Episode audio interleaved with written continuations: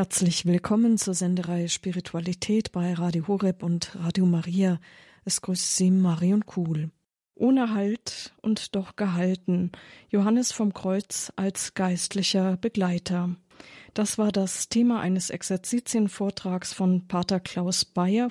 Sie hören jetzt einen Live-Mitschnitt von Exerzitien. Der Titel des heutigen Vortrages über Johannes vom Kreuz lautet Ohne Halt und doch gehalten. Johannes vom Kreuz als geistlicher Begleiter. Dieses Ohne Halt und doch gehalten ist ein Gedicht des heiligen Johannes vom Kreuz selbst, der diese Erfahrung gemacht hat, diesen scheinbaren Widerspruch. Aber wir kennen das alle, denke ich. Auf der einen Seite menschlich keinen Halt zu finden, keine Sicherheit und dann doch zugleich die Erfahrung, wir sind in Gott geborgen und gehalten, von ihm getragen. Es gibt normalerweise im geistlichen Leben, wenn man es also mit dem Glauben ernst meint, aus dem Glauben lebt, in der Regel immer diese Erfahrung von scheinbaren Paradoxen, dass wir also auf der einen Seite genau wie alle anderen Menschen leiden müssen, Schwierigkeiten haben und dennoch im Glauben die Nähe Gottes erfahren. Ich möchte in diesem Vortrag mit Ihnen einige Gedanken über das Leben und dann vor allen Dingen über die Botschaft von Johannes von Kreuz teilen. Ich werde in zwei Schritten vorgehen. In einen ersten Schritt, das ist ein ja, das ist der kürzere Teil. Relativ kurz möchte ich auf das Leben eingehen, auf die Werke erwähnen. In einem zweiten Teil, der länger sein wird, da möchte ich einige Grundgedanken des heiligen Johannes aufgreifen, so Schritt für Schritt, ihn auch selbst zu Wort kommen lassen, weil ich denke, das kann für uns selber hilfreich sein. So einige Grundlinien seiner Spiritualität. Ich werde dann immer so ein kurzes Stichwort sagen, eine Art Überschrift zu einem Grundgedanken, ihn selbst möglichst zur Sprache kommen lassen und dann kurz auf diesen Gedanken eingehen. Johannes vom Kreuz gilt als einer der bedeutendsten geistlichen Lehrmeister der Christenheit. Papst Pius XI. erklärte ihn 1926 zum Kirchenlehrer der Mystik, eben um zu zeigen, dass die Botschaft dieses Heiligen, dieses Theologen und Mystikers, er war ja beides zusammen, dass diese Botschaft auch für unsere Zeit aktuell ist, dass sie hilfreich ist, dass sie uns helfen kann, zu einer lebendigen Gottesbeziehung zu gelangen. Zunächst ein kurzer Überblick über das Leben des heiligen Johannes vom Kreuz. Er wurde geboren als Sohn armer Weber 1542 in Fontiveros in Spanien. Mit 21 Jahren tritt er in den Karmelitenorden ein. Er hatte schon als kleiner Junge einen Ruf zum Priestertum, zum Ordensleben verspürt, aber er war, wie gesagt, aus sehr armen Verhältnissen. Zum Glück fand er Förderer, die ihm auch das Studium, erst die schulische Ausbildung und dann das Studium ermöglichten, weil sie erkannten, dass da ein ganz besonders begabtes Kind war, das wirklich eine Berufung hatte. So konnte er seinen Wunsch erfüllen und eben Ordensmann werden. Und wie gesagt, mit 21 Jahren tritt er in den Karmeliterorden ein. An der Universität in Salamanca erwirbt er sich neben dem Studium der thomistischen Theologie und Philosophie umfangreiche Kenntnisse in der Theologie der Mystik. Und Salamanca war damals eine der bedeutendsten Universitäten Europas. Wie gesagt, das Leben in Spanien damals, auch das kulturelle Leben blühte. Es gab bedeutende Gelehrte und äh, sehr gute Universitäten. Teresa von Avila gelingt es, den jungen Pater Johannes für ihren Plan zu gewinnen, Reformklöster des Karmel zu gründen.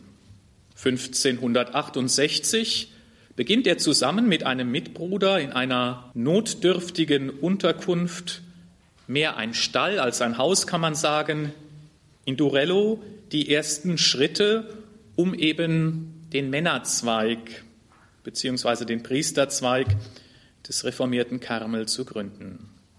Er wird später Novizenmeister, dann Beichtvater und schließlich auf Wunsch Theresas Spiritual der Schwestern. Mitbrüder des Stammordens, die dieser Ordensreform Theresas feindlich gegenüberstehen, nehmen ihn gefangen und halten ihn unter menschenunwürdigen Bedingungen in Toledo fest. Das ist ein Schlüsselerlebnis für ihn. Er war neun Monate in einem ganz, ganz kleinen Gefängnis. Also ich weiß nicht, ob Sie schon mal in Spanien waren. Es lohnt sich, auf den Spuren auch des heiligen Johannes vom Kreuz mal oder der heiligen Teresa von Avila zu wandeln. Man kann das heute noch besichtigen. Er konnte sich nicht einmal ganz ausstrecken und das neun Monate lang. Also man kann sich das kaum vorstellen. Es war eine Art Beugehaft. Man wollte einfach seinen Willen, diese Reform zu unterstützen, brechen. Also wir können uns das vorstellen, eine dunkle Nacht und dennoch für ihn eine Zeit geistlicher Fruchtbarkeit. Er bricht eben nicht zusammen, ganz im Gegenteil. Trotz aller Schwierigkeiten, aller Leiden in dieser Zeit fühlt er sich von Gott gehalten, eben ohne Halt und doch gehalten. Während seiner Gefangenschaft verfasst Johannes einige seiner schönsten und tiefsten geistlichen Gedichte. Etwa das Lied von der dunklen Nacht, oder den geistlichen Gesang. Nach neun qualvollen Monaten gelingt ihm im August 1577 die Flucht. Und er beschreibt es, dass etwas Wunderbares war. Er führt das auf das direkte Eingreifen der Gottesmutter zurück. Irgendwie gelingt es ihm plötzlich, aus diesem Gefängnis zu fliehen und über Mauern auf einer abenteuerlichen Flucht eben zu entkommen. Es folgen dann Jahre vielseitigen und fruchtbaren Wirkens. Die Ausübung verschiedener Leitungsämter im Orden, Klostergründungen, wie gesagt, die Schwesternseelsorge, Predigttätigkeiten und geistliche Begleitung, auch von Laien. Und dazwischen verfasst er sporadisch und sozusagen nebenher seine geistlichen Schriften. Als er am 14. Dezember 1591 in tiefer Armut und Gottergebenheit stirbt, ist er aller Ämter enthoben. Ein Opfer des ersten großen Richtungsstreites innerhalb dieses neu gegründeten Ordens, also wie das so geht unter den Menschen. Da gab es dann eben auch verschiedene Richtungen und er war dann bei seinen Mitbrüdern bei einem Teil eben in Ungnade gefallen. Johannes vom Kreuz hinterlässt geistliche Gedichte, die zu den bedeutendsten Werken der spanischen Literatur zählen. Dazu einige Briefe und geistliche Anweisungen sowie seine vier Hauptwerke. Aufstieg zum Berg Karmel, die dunkle Nacht, der geistliche Gesang und die lebendige Liebesflamme. Alle diese vier Hauptwerke sind geistlich-theologische Kommentare zu seinen Gedichten. In denen, also in seinen Gedichten, drückt er erst einmal spontan seine Erfahrungen aus und auf Nachfrage hin erläutert er diese Gedichte.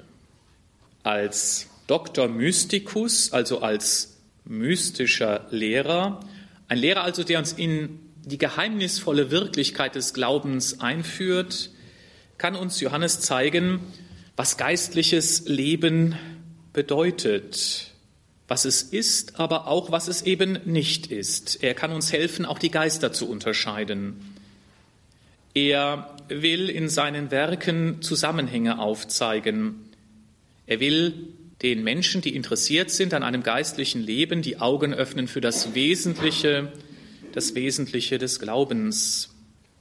Und er will Hilfen geben, um den eigenen geistlichen Weg zu verstehen und ihn auch mutig zu gehen. Und eine der ganz großen Hilfen ist, dass er eben eingeht auf die Schwierigkeiten, die jeder Mensch beim Glauben hat. Das, was wir Trockenheiten nennen oder die dunkle Nacht.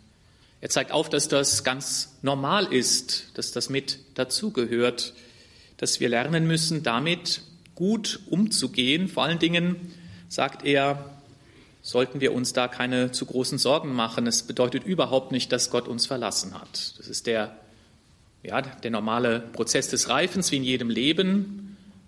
Und irgendwann einmal nimmt Gott uns dann so ernst, dass er uns auch etwas zumutet, jedem auf seine Weise. So viel zum Leben und den Werken. Nun einige Grundgedanken im zweiten Teil zur Spiritualität und Mystik des heiligen Johannes. Gott ist der Ursprung und das Ziel, ein erster Grundgedanke. Gott.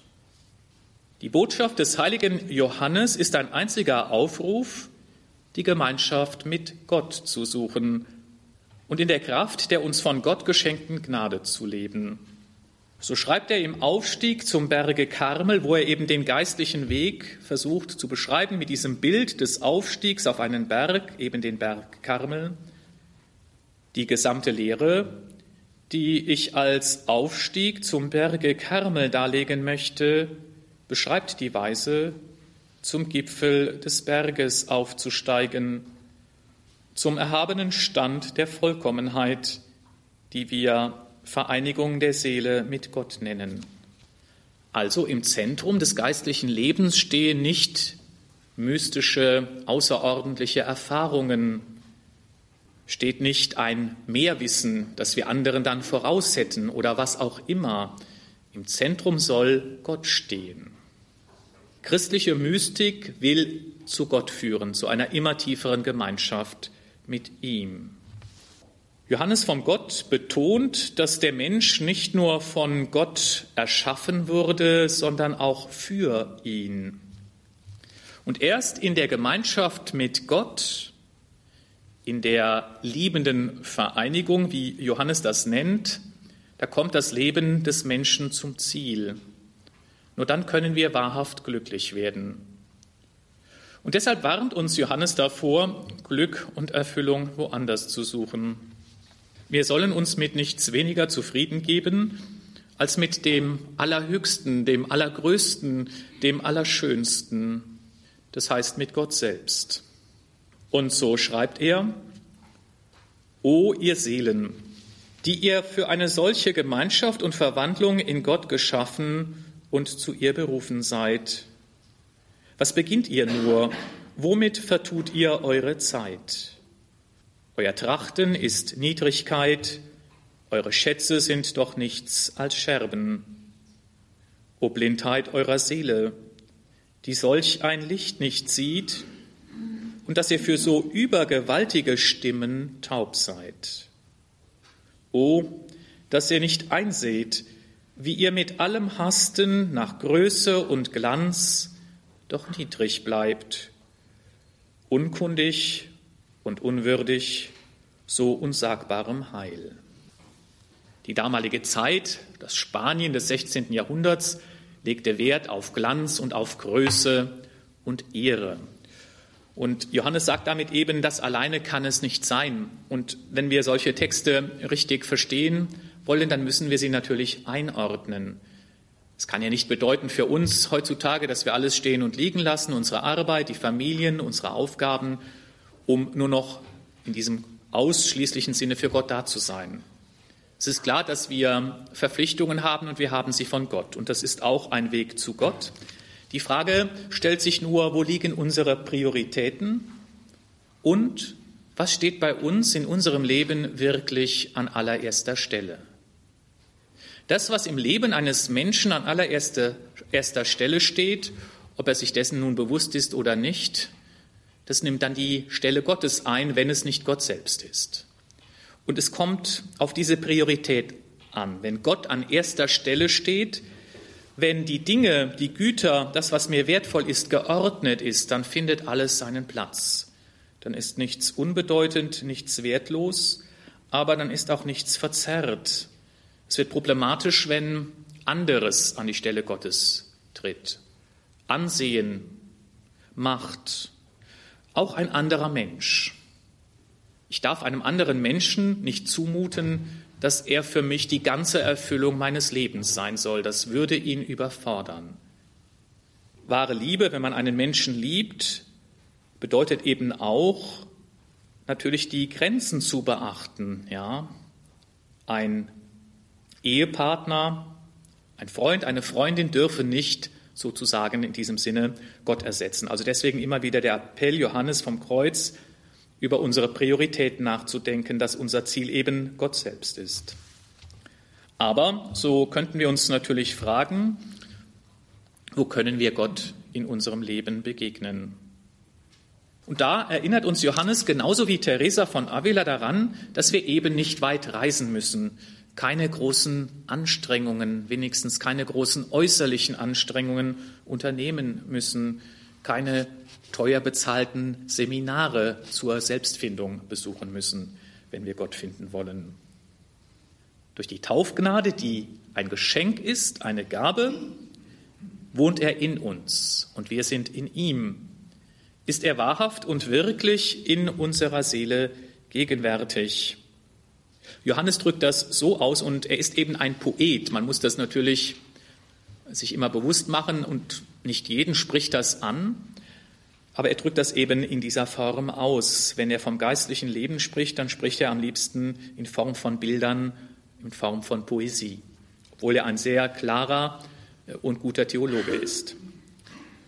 O du anmutig schöne Seele, wie wünschst du so sehr, den Aufenthalt deines Geliebten zu wissen, damit du ihn suchen und dich mit ihm vereinen kannst.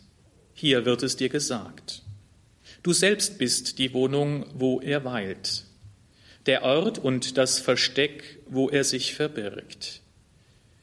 Das sollte dich zufriedenstellen und dir eine Freude sein, zu sehen, dass dein Heil und deine Hoffnung dir so nahe ist ja in dir ist, um es besser zu sagen, dass du nicht ohne ihn sein kannst. Ja, das Gottesreich ist mitten unter euch oder, wie Paulus sagt, wir sind der Tempel des lebendigen Gottes. Diese Sprache, auch diese Sprache in der Form einer Liebesromanze, das war damals weit verbreitet in der Literatur, das ist für uns gewöhnungsbedürftig, denke ich, im religiösen Bereich. Eben dieses Bild, die Seele weiblich Anima und deswegen der Bräutigam Gott. Also dieses Brautverhältnis, dieses Liebesverhältnis, so beschreibt es Johannes sehr oft, zwischen der Seele, die letztendlich für das geistig-geistliche im Menschen steht und damit für den ganzen Menschen, aber gesehen von seinen höchsten Fähigkeiten. Es ist eben die Braut, die Braut Christi und daher diese Sprache der, der Liebe. Gott, Anfang und Ende, Alpha und Omega jeder echten christlichen Spiritualität. Und dann die Liebe.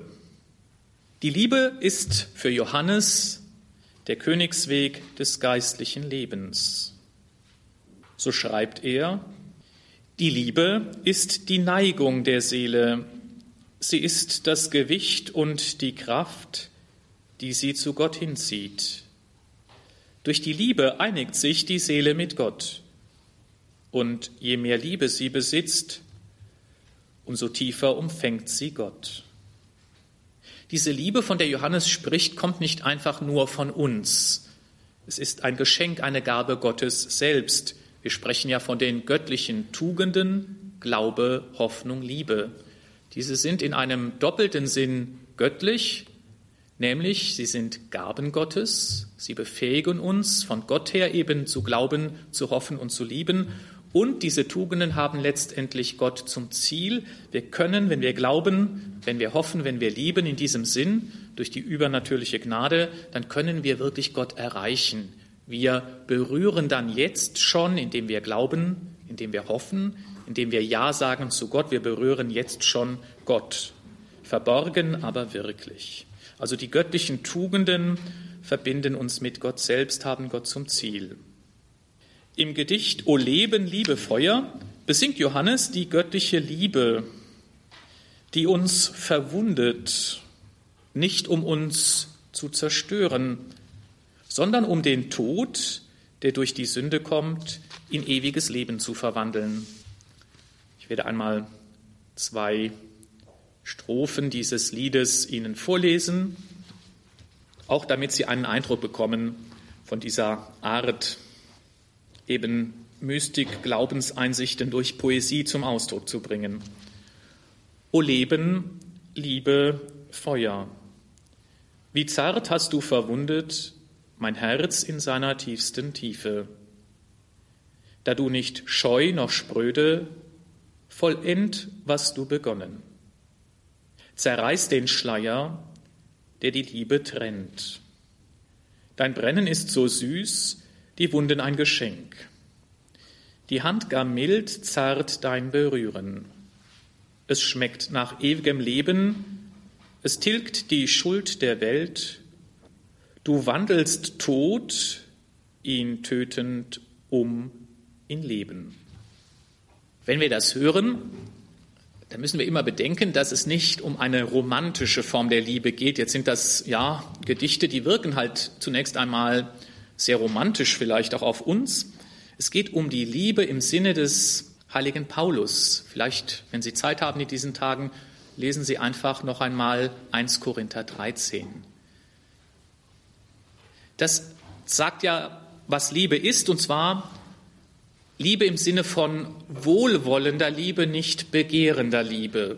Wobei begehrende Liebe in rechter Ordnung verstanden etwas Positives ist, von Gott gegeben. Aber es geht in diesem hohen Lied der Liebe um diese Form der wohlwollenden Liebe. Und wenn Sie einmal das meditieren, denken wir nur daran, die Liebe trägt alles. Ja?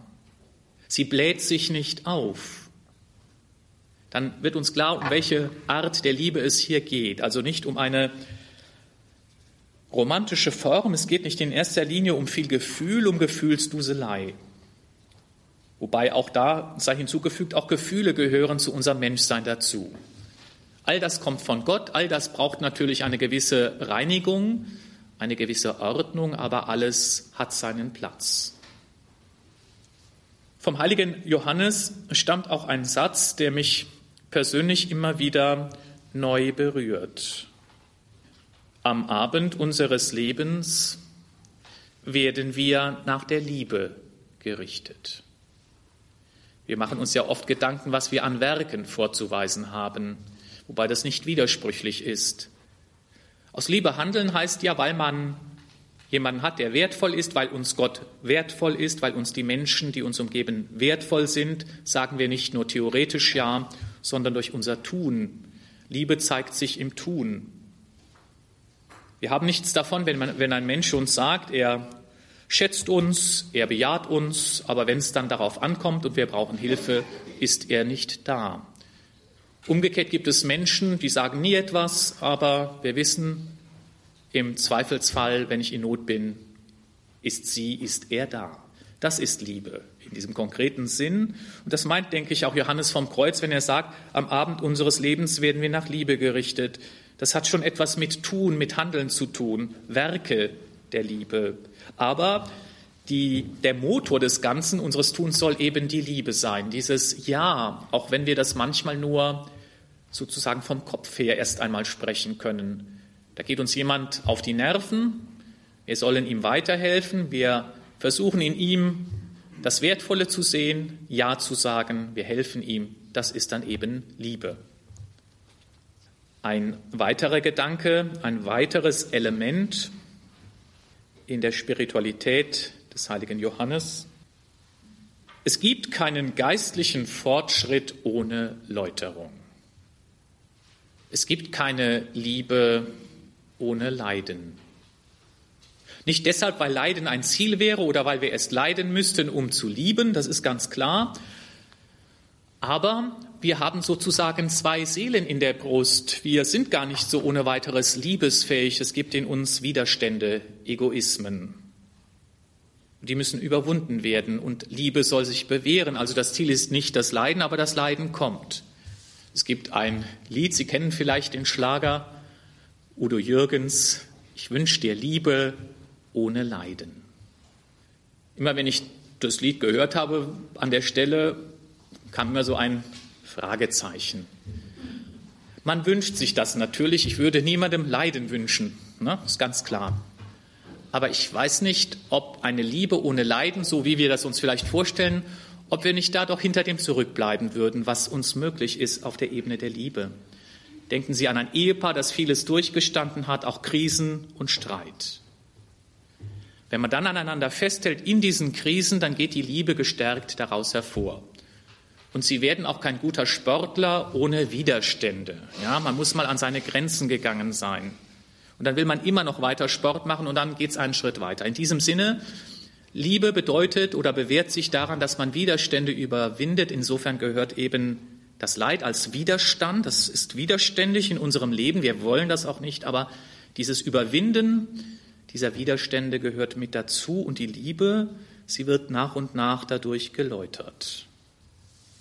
Johannes weiß um die Schwierigkeiten, denen wir ausgesetzt sind, wenn wir uns ernsthaft bemühen, Gott zu suchen. Er beschreibt die Trockenheiten und Anfechtungen des gottsuchenden Menschen als dunkle Nacht. Hier auf Erden sind wir Glaubende und noch nicht Schauende. Das ist uns vorbehalten für die ganze Fülle, für das ewige Leben bei Gott. Wir leben, so sagt es Johannes, in der Nacht des Glaubens. Und diese Nacht die kann manchmal sogar sehr finster werden. Und zu unseren Nächten gehören auch die Versuchungen, gehören die Schwierigkeiten, gehören die Trockenheiten, dass wir einfach keine Lust mehr haben, dass wir vom Gefühl her nicht mehr mitkommen und vieles andere mehr. Johannes hat die Erfahrung gemacht, denken wir an diese neun Monate im Gefängnis in Toledo, dass gerade in unseren Nächten Gott besonders am Werk ist, um uns beizustehen, um uns zu reinigen, zu erneuern, zu verwandeln. Wenn wir unsere dunklen Nächte, die wir uns nicht suchen sollen, auch nicht suchen müssen, das wäre vermessen, aber wenn wir unsere dunklen Nächte, die einfach kommen, wenn wir diese gläubig und im Vertrauen auf Gott durchreiten, dann werden sie für uns Wege zu Gott. Und sie sind so, ja, verrückt das vielleicht klingen mag, sie sind geradezu ein Glücksfall für uns. Das kann man oft aber erst hinterher sagen. Wenn man, ich sag mal, im Schlamassel steckt, dann hilft oft nur noch eins, Augen zu und durch. Ja, dann helfen auch keine frommen Sprüche in der Regel, sondern dann kann man einem Menschen auch nur sagen, also gib nicht auf, was geht im Glauben, tu das. Und ich denke, unsere Aufgabe, wenn wir in einer besseren Situation sind, Gemeinschaft der Gläubigen, wir sollten diesen Menschen durch unser Beten einfach unterstützen und durch unsere Nähe. Ja. Also oft merken wir das erst, wenn wir so ein dunkles Tal durchritten haben und dann sind wir auch gestärkt und dann wissen wir für die Zukunft, okay, es ist unangenehm, aber es macht Sinn. Und so kann Johannes im Lied von der dunklen Nacht das er eben in tiefster seelischer und körperlicher Not verfasst hat, sagen, um mich Dunkelheit und Nacht, in mir Angst und Sehnsucht, Liebe, Feuer, welch ein Glück, welch selig Abenteuer, Nacht voll Glück und Seligkeit, Nacht viel lieber als das Morgenrot, Nacht, du schenktest eins sein. Weil es dann eben ernst wird mit dem Glauben mit Gott. Und weil dann, wenn man an ihm festhält, spürt, dass eigentlich Gott vor allen Dingen an uns festhält, gerade in diesen Schwierigkeiten und dass wir mit ihm verbunden sind. Und das vielleicht nirgendwo so sehr, auch, auch im Rückblick erfahren haben, wie eben dort.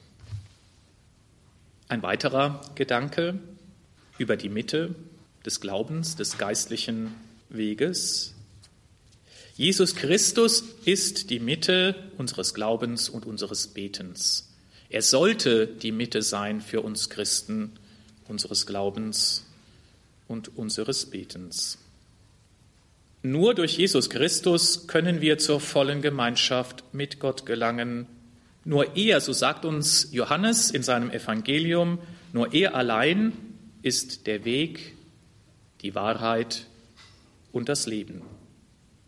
Das können andere anders sehen. Das ist auch, glaube ich, keine Form der Intoleranz, denn Glauben darf man niemals aufzwingen. Glauben ist eine persönliche Entscheidung, die kann man nur in Freiheit treffen und leben. Aber wir dürfen eben auch als Christen glauben. Wir haben ein Recht auf unsere Überzeugung. Das sprechen wir anderen ja auch nicht ab. Und das ist nun einmal unser Glaube. Und dann müssen wir uns nicht verschämt verstecken und alles relativieren. Das heißt eben auch nicht, dass wir andere nicht respektieren, die das anders sehen, aber für uns ist das im Grunde genommen so. Christus ist die Mitte. In ihm, der für uns Christen ja nicht einfach ein guter, begabter Mensch ist, sondern der ganz Mensch ist, das schon, aber zugleich ganz Gott, das ist eben das Entscheidende. In ihm, Jesus Christus, sind Gott und Mensch auf einzigartige Weise vereinigt. Das gilt ja nicht nur für ihn, das will ja auch uns etwas sagen, nämlich, dass wir als Menschen ebenfalls berufen sind, natürlich nicht so wie Christus, indem es die Einheit gibt der beiden Naturen in der einen Person, aber indem doch auch wir berufen sind, zu einer Fülle der Gemeinschaft mit Gott zu kommen, die unsere Vorstellung überschreitet, die ganz tief ist. Und die Menschwerdung besagt eben, dass das möglich ist und von Gott gewollt. Also keine Einbildung, keine menschliche Überhebung. Und das geht eben in und durch Christus, der uns diesen Weg aufzeigt, der, der selbst dieser Weg ist.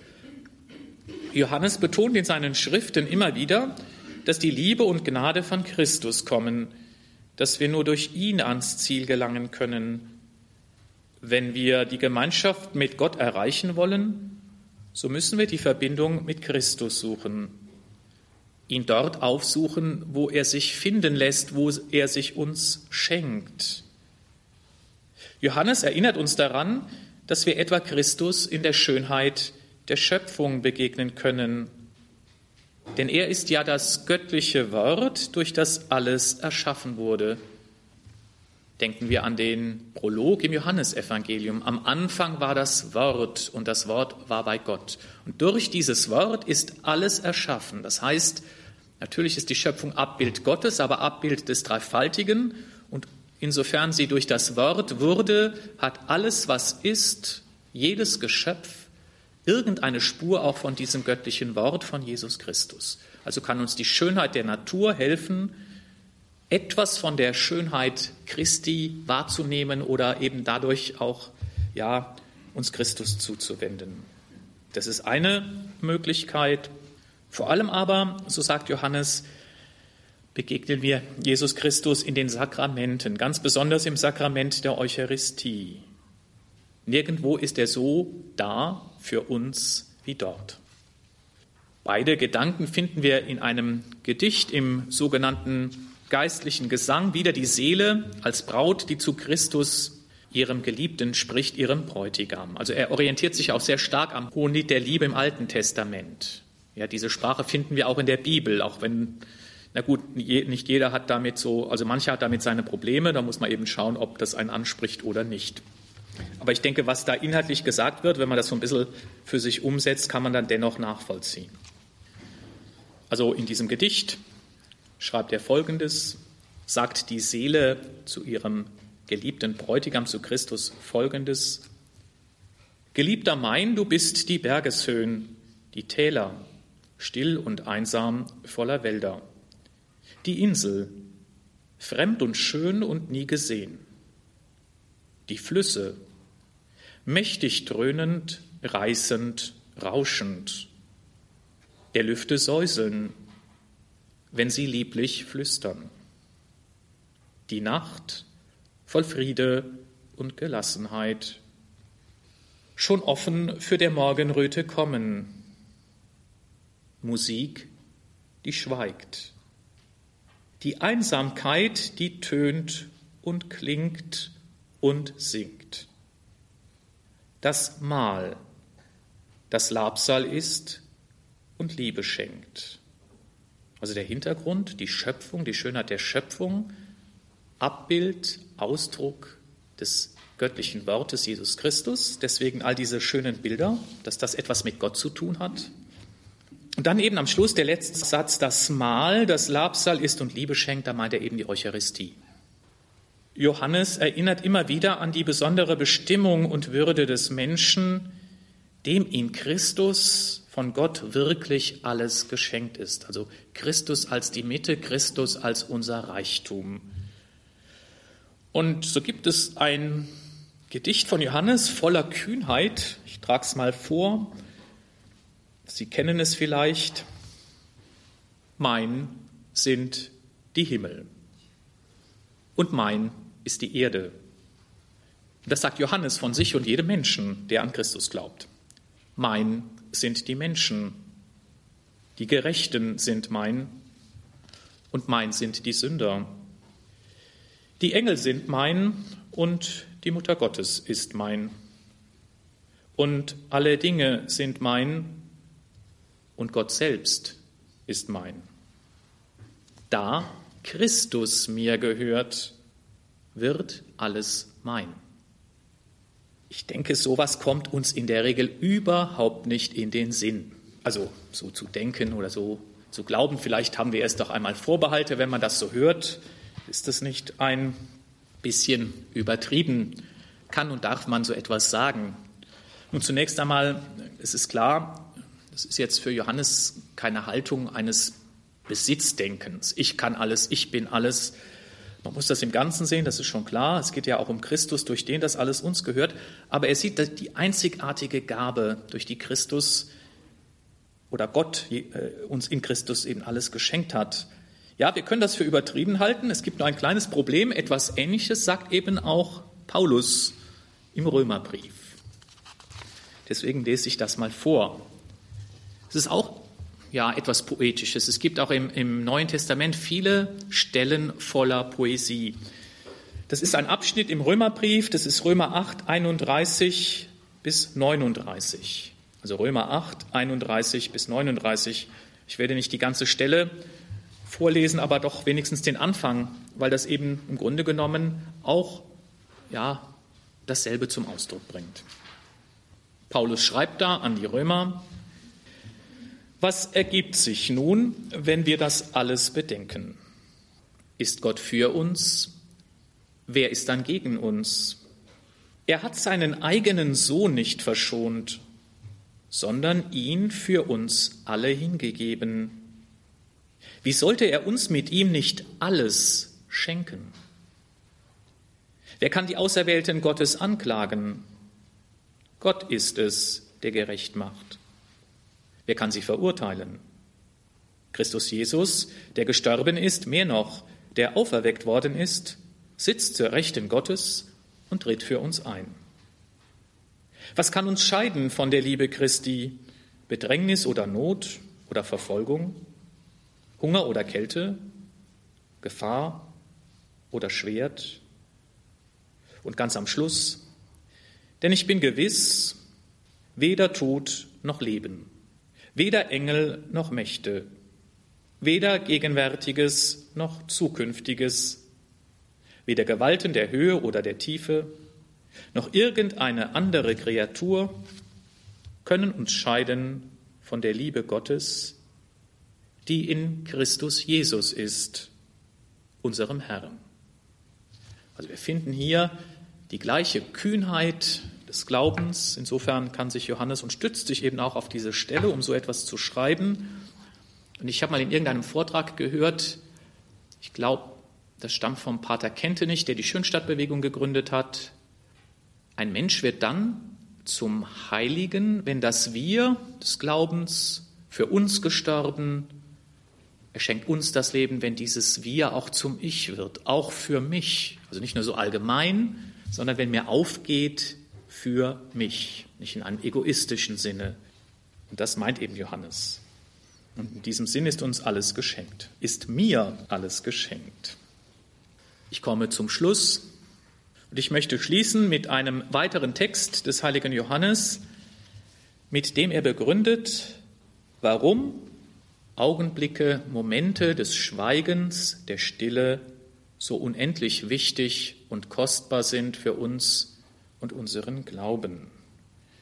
Es ist ein bekanntes Wort. Es gibt so eine Reihe von Worten, die wurden eben aufgeschrieben und das ist eben in dieser Sammlung der kleineren Schriften findet man eben unter anderem dieses sehr bekannte Wort und ich denke, viele von Ihnen kennen das auch. Ein Wort hat der ewige Vater gesprochen und dieses Wort war sein Sohn. Und er spricht zu uns dasselbe in ewigem Schweigen. Und im Schweigen soll die Seele dieses Wort vernehmen. Wir haben ja schon gehört, Gottes Wort, es geht zurück unter anderem auf den Prolog im Johannesevangelium.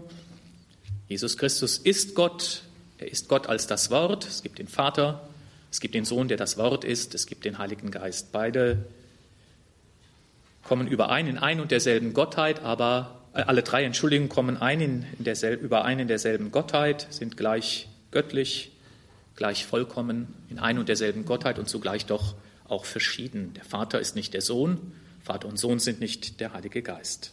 Und eben, wenn wir an dieses Wort denken, es gibt eben in Gott nicht viele Worte und schon gar kein leeres Gerede. Das innergöttliche Leben ist ganz einfach, weil Gott ganz einfach ist. Diese Dynamik der Liebe ist einfach. Von Ewigkeit her geht der Sohn aus dem Vater hervor und der Heilige Geist aus dem Vater und aus dem Sohn.